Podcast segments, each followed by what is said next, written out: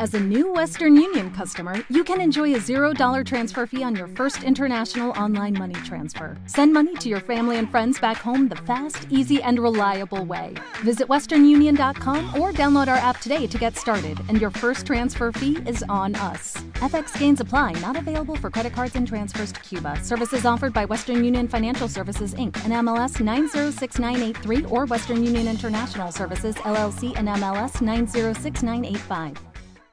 A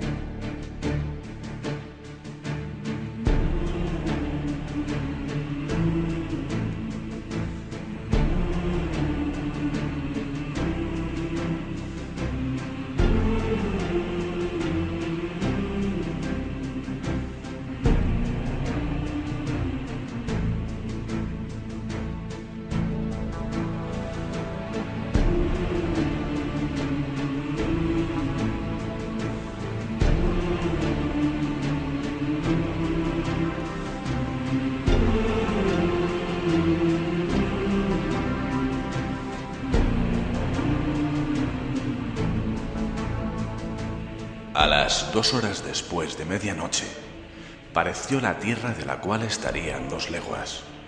Amañaron todas las velas y quedaron con el treo, que es la vela grande sin bonetas, y pusiéronse a la corda, temporizando hasta el día viernes, que llegaron a una islita de los Lucayos, que se llamaba en lengua de los indios, Guanajaní. Luego vinieron gente desnuda, y el almirante saltó a tierra en la barca armada, y Martín Alonso Pinzón y Vicente Yáñez, su hermano, que era capitán de la niña. Sacó el almirante la bandera real y los capitanes con dos banderas de la Cruz Verde, que llevaba el almirante en todos los navíos por seña, con una F y una I, encima de cada letra su corona, una de un cabo de la cruz y otra de otro, puestos en tierra. Vieron árboles muy verdes y aguas muchas y frutas de diversas maneras.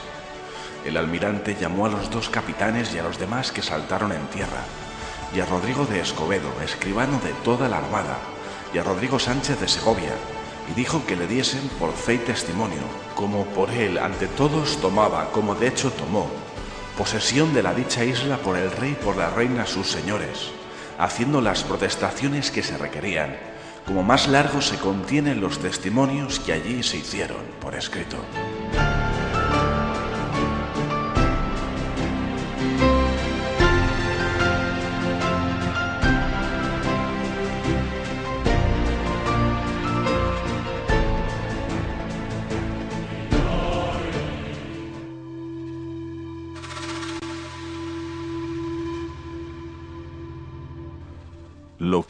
Acaban de escuchar, y que quizás les resulte familiar, es un fragmento del diario de a bordo de la nao Santa María.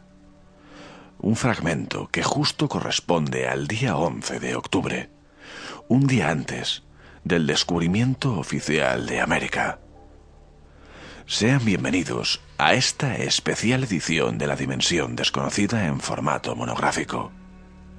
En ella hemos querido recuperar, o más bien reeditar, una vieja historia.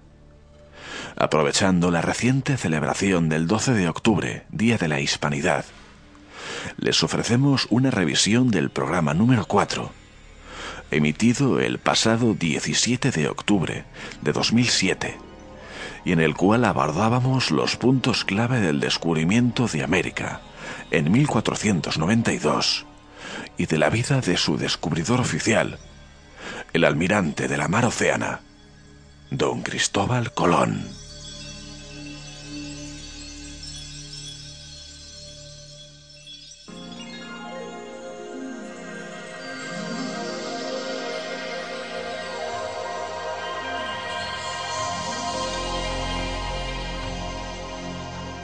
Hablar de Colón es hablar de misterio. Nació en 1451. La fecha parece ser clara. Lo que no está tan claro, como bien es sabido, es el lugar donde vio por primera vez la luz, Entre las diversas teorías que argumentan su origen, podemos tomar la que se habla de un Colón genovés, tal vez como la más adecuada o la más acertada al conservarse una carta escrita de su puño y letra en la que afirma un origen genovés. De todos modos, es sabido que tal vez esta carta no sea sino una excusa para ocultar su verdadero origen.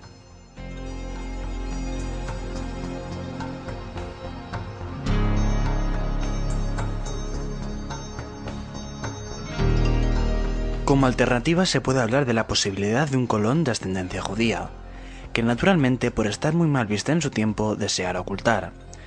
Esto, el caso de ser cierto, le sería muy útil en sus propósitos futuros, a la hora de tratar de conseguir un patrocinio para su viaje.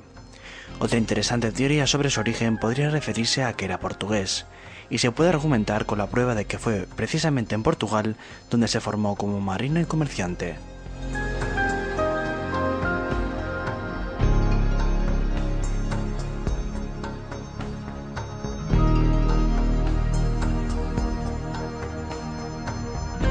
También sería viable hablar de un colón catalán. Esta teoría está entroncada con un supuesto pasado pirata al navegante, que alrededor de 1470 habría atacado a las naves de la familia Trastámara, de la cual era miembro Fernando I de Aragón. Por ello, Colón inventó su nacionalidad genovesa, para ocultar su origen catalán.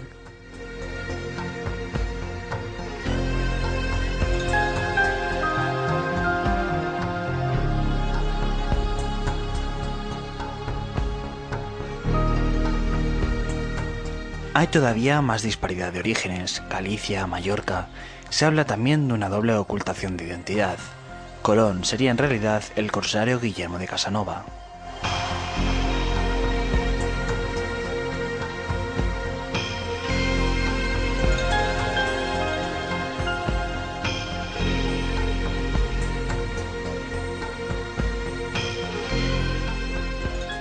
Donde se sabía que se hallaban muchos de su nación genovesa. Lo más presto posible se fue allí, donde siendo conocido de ellos, le hicieron tanta cortesía y tan buen acogimiento que puso casa en aquella ciudad. Se casó con Filipa Moniz, de hidalga familia, cuyo padre ya fallecido, Pedro Moniz de Perestrelo, había participado en el descubrimiento de las islas de Porto Santo en 1419 y la Madeira un año después. El suegro de Colón fue el primer gobernador donatario de la isla de Porto Santo hasta su muerte. Continuó gobernando aquella isla su hijo, el hermano de Filipa. Y porque vio la suegra, dice Hernando, que daba mucho gusto al almirante saber semejantes navegaciones y la historia de ellas, le dio las escrituras y cartas de marear que habían quedado de su marido, con lo cual el almirante se acaloró más y se informó de otros viajes y navegaciones que hacían los portugueses a la mina y por la costa de Guinea.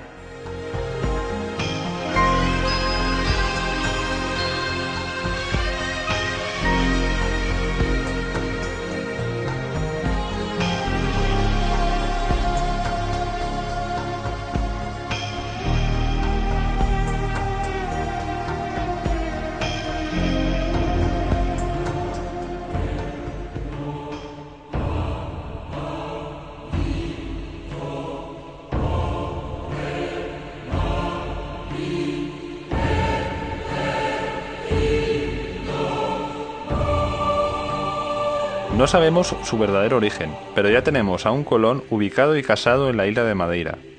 En este preciso instante de su vida, en la década de 1480, puede que sea el momento en el que su vida sufra un radical giro. Según parece, en aquellos tiempos, el supuesto azar se cruzó en su camino.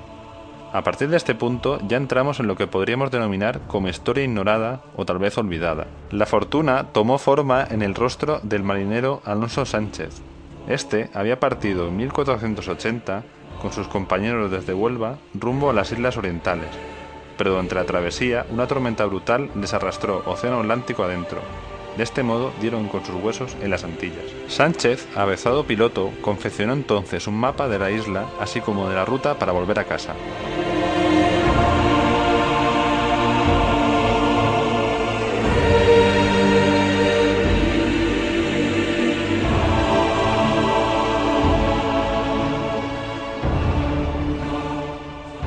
Regreso a Huelva, los dioses parece que la abandonarán de nuevo. Así llega a las costas de Madeira enfebrecido, agotado y moribundo, a causa de una terrible sífilis que le devora las entrañas. En este punto es cuando Colón entra en juego. Después de que Alonso Sánchez caiga literalmente a sus pies mientras pasea por la costa, el futuro descubridor oficial lo recoge y cuida de él, tratando de que restablezca su verdadera salud. Fue durante ese periodo de delirios y angustias cuando Sánchez le revelaría a Colón su viaje, la existencia de las nuevas islas y naturalmente del mapa que le indicaría a su poseedor cómo llegar hasta allí.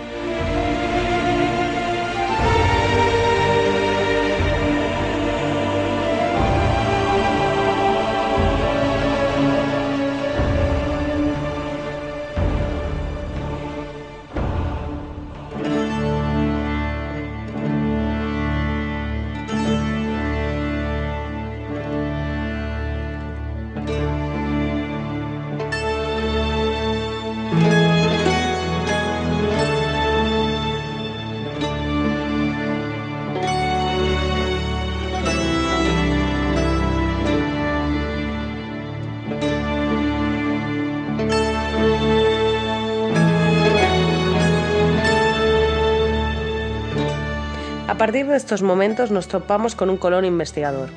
En primer lugar, se desplaza hasta la localidad de Palos de la Frontera, lugar desde donde años más tarde emprendería su viaje. Allí interroga vehementemente a dos marinos para que le expliquen cómo llegar a las islas del Caribe. Y ellos, y esto no es del todo demostrable, le muestran el llamado mapa de Toscanelli, que supuestamente mostraba las costas del norte y Centroamérica. Más adelante viajaría hasta la Gran Bretaña, tras los pasos de un tal Coatalem, que en 1488 había sido conducido por las corrientes ecuatoriales hasta el Brasil.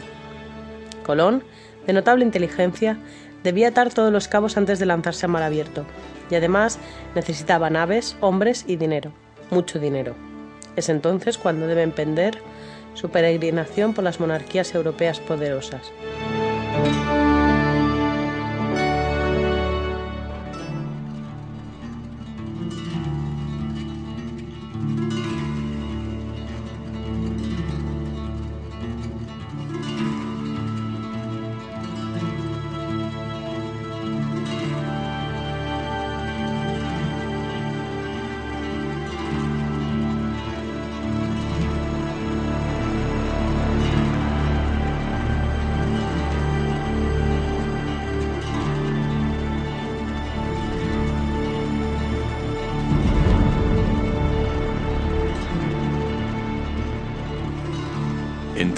1483 y 1484 presentó sus ideas y proyectos ante el rey Juan II de Portugal. Naturalmente fue rechazado, aunque este rechazo se debió a una cuestión meramente política. Por aquel entonces estaba el rey tratando de alejar a Castilla de sus colonias. Esta estaba a punto de terminar su reconquista, y su poder era suficiente como para competir de forma aventajada con Portugal, por lo que estaba tratando una división del mundo entre dos reinos ibéricos, que acabó en el Tratado de Tordesillas, y que dejaba a Castilla el viaje, incierto, por Occidente como posibilidad. No le quedó otro remedio que acudir a Castilla. Marchó con su hijo Diego Colón a Palos de la frontera Huelva en 1485. En el vecino monasterio de la Rábida, trabó notable amistad con Fray Antonio de Marchena, a quien confió sus planes. Fray Antonio lo apoyó y recomendó a Fray Hernando de Talavera, confesor de la reina Isabel I. Colón se dirigió a la corte, establecida por entonces en Córdoba, entablando relaciones con importantes personajes del entorno real.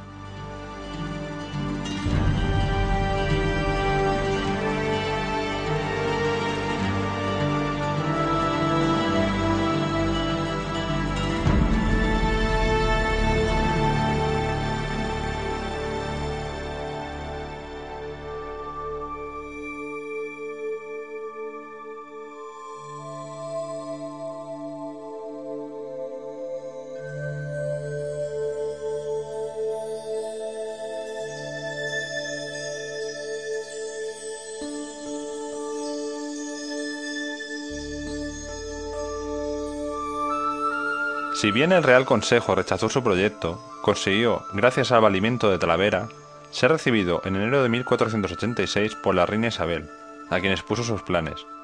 La reina se interesó por la idea, pero quiso que previamente un consejo de doctos varones, presidido por Talavera, diera un dictamen sobre la viabilidad del proyecto, mientras asignaba a Colón, por de recursos, una subvención de la corona. Poco tiempo después, el consejo volvió a reunirse en la Universidad de Salamanca, y recurriendo a los estudios de Eratóstenes y escudándose de nuevo en asuntos de índole política, así como en las tal vez excesivas pretensiones de Colón, rechazó de nuevo el proyecto.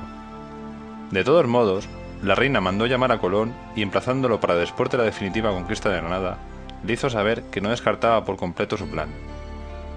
En diciembre de 1491, Colón llegaba al campamento real de Santa Fe de Granada. En el transcurso de las negociaciones, Colón rebajó sus exigencias, comprometiéndose a aportar parte de dinero y a dirigir la expedición, lo que constituía una garantía.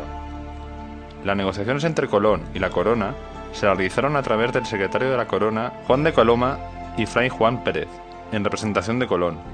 El resultado de las negociaciones fueron las capitulaciones de Santa Fe, del 17 de abril de 1492.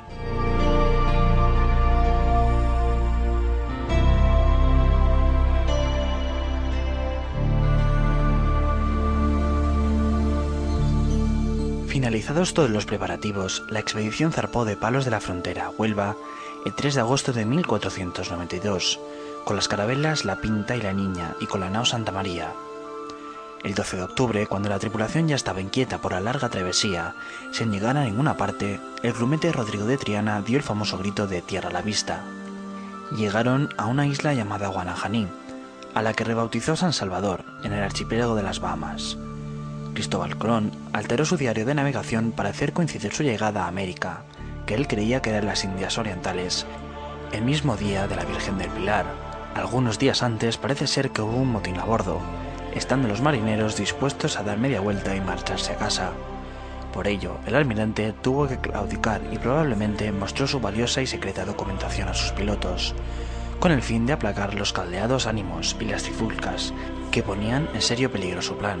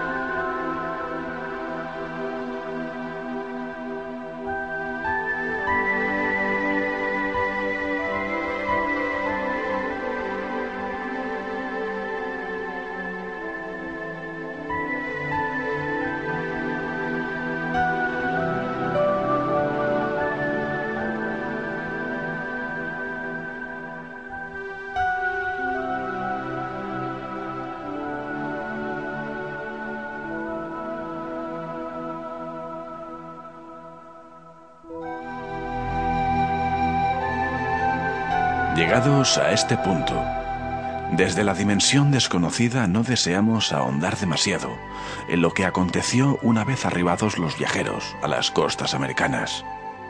Pero sí queremos dar algunas pinceladas de los pormenores de esa travesía en cuanto a naves se refiere.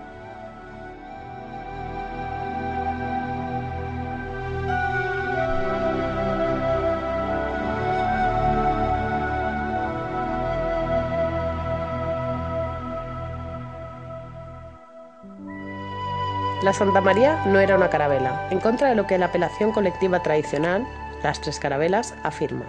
Se trata de una carraca, nao, en el lenguaje náutico español de la época. Con sus tres palos era una carraca menor construida al parecer en Santander y propiedad de Juan de la Cosa. La pinta había sido construida en los astilleros de Palos pocos años antes del primer viaje. Fue elegida por Martín Alonso Pinzón por sus cualidades náuticas, ya que él mismo la había alquilado anteriormente la costeó el Consejo de Palos. La Niña era una carabela de velas latinas que pertenecía a los hermanos Niño, de ahí su nombre. Antes de formar parte de la expedición, su denominación era realmente la de Santa Clara. Esta embarcación se fabricó en la villa de Moguer. Y un pequeño detalle que deseamos añadir. En las velas de los palos mayores, las tres naves, portaban unas cruces rojas muy similares a las que portaban los caballeros templarios en sus pecheras unos siglos antes. Quizás así, los conquistadores deseaban identificarse como amigos una vez arribados a las costas americanas y evitar así lances innecesarios.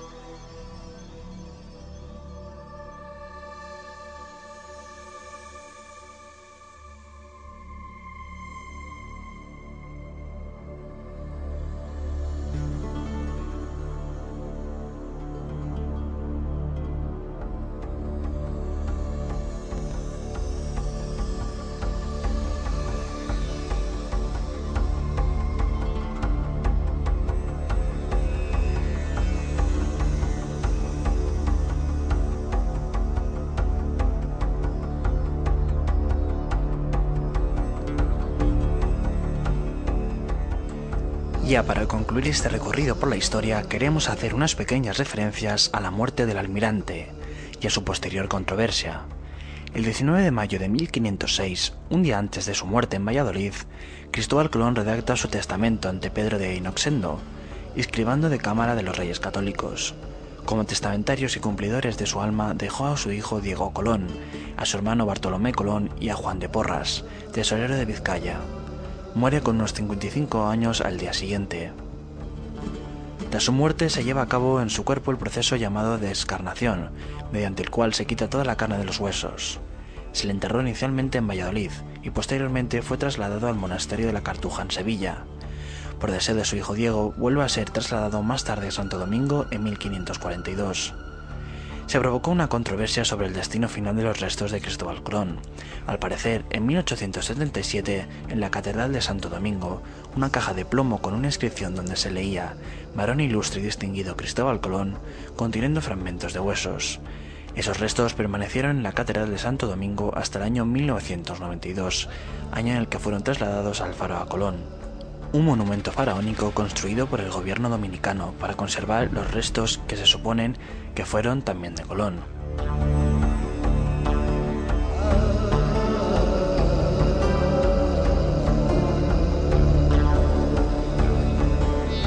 Para averiguar cuáles eran los verdaderos restos, se tomaron muestras de ADN de ambos esqueletos, de Sevilla y de Santo Domingo.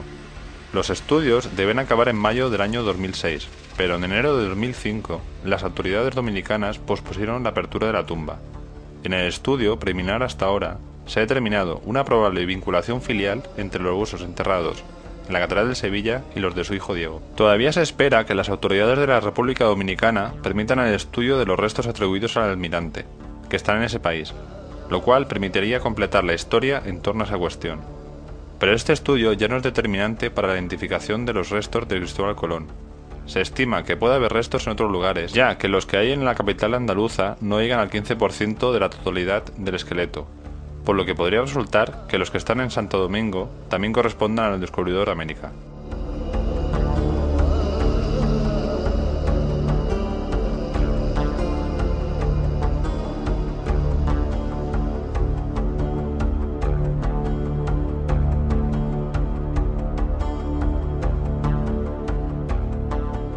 Hasta aquí la presente edición de la Dimensión Desconocida. Es momento de echar el ancla, aunque sea tan solo por unos breves momentos. Hay todavía muchas aventuras que correr, como la que tiene que ver con la historia que hoy les hemos contado, pero que viene de la mano de muy distintos protagonistas. Por ello les invitamos a escuchar también el otro programa monográfico que hemos elaborado para ustedes durante estos días, y que habla sobre el descubrimiento de América por parte de los navegantes fenicios y de los navegantes chinos. Han intervenido en la narración de este programa Laura Mir, Sergio Rigo, Isaac Martínez y un servidor, quien se despide en nombre de todo el equipo, Borja Rigo. No olviden cogernos de la mano para cruzar la última frontera hacia la dimensión desconocida.